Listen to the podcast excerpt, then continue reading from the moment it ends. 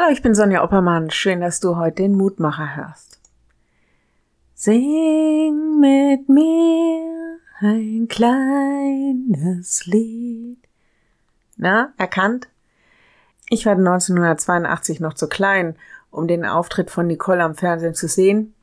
Ein junges blondes Mädchen drapiert wie ein Engel mit Gitarre und einem kleinen Lied auf den Lippen. Sehnsucht nach Frieden. Ich bin jetzt nicht unbedingt der Schlagerfan, aber ich kann die Sehnsucht nach Frieden nachvollziehen. Lass ab vom Bösen und tu Gutes. Suche Frieden und jage ihm nach. Psalm 34, Vers 15. Überall in der Bibel können wir vom Shalom lesen.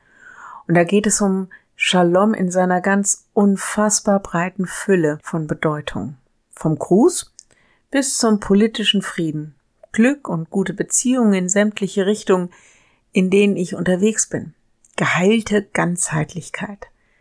Im Grunde, alles ist gut in allen Bereichen. Und im Gruß, ich wünsche dir, dass bei dir alles gut ist, alles versöhnt, alles geheilt. Und das wünsche ich dir so sehr, dass ich dir das bewahren möchte.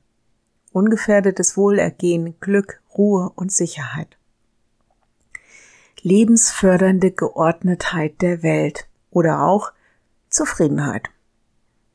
Renate Kahnstein drückt es so aus, Shalom meint eine tiefe Sehnsucht nach einer heilen, unversehrten Welt, in der keine Gefahr mehr droht. Shalom ist die unverbrüchliche Hoffnung auf ein gerechtes und alle Feindschaft überwindendes Miteinander der ganzen Schöpfung. Und im ersten Korinther lesen wir, zum Frieden hat euch Gott berufen.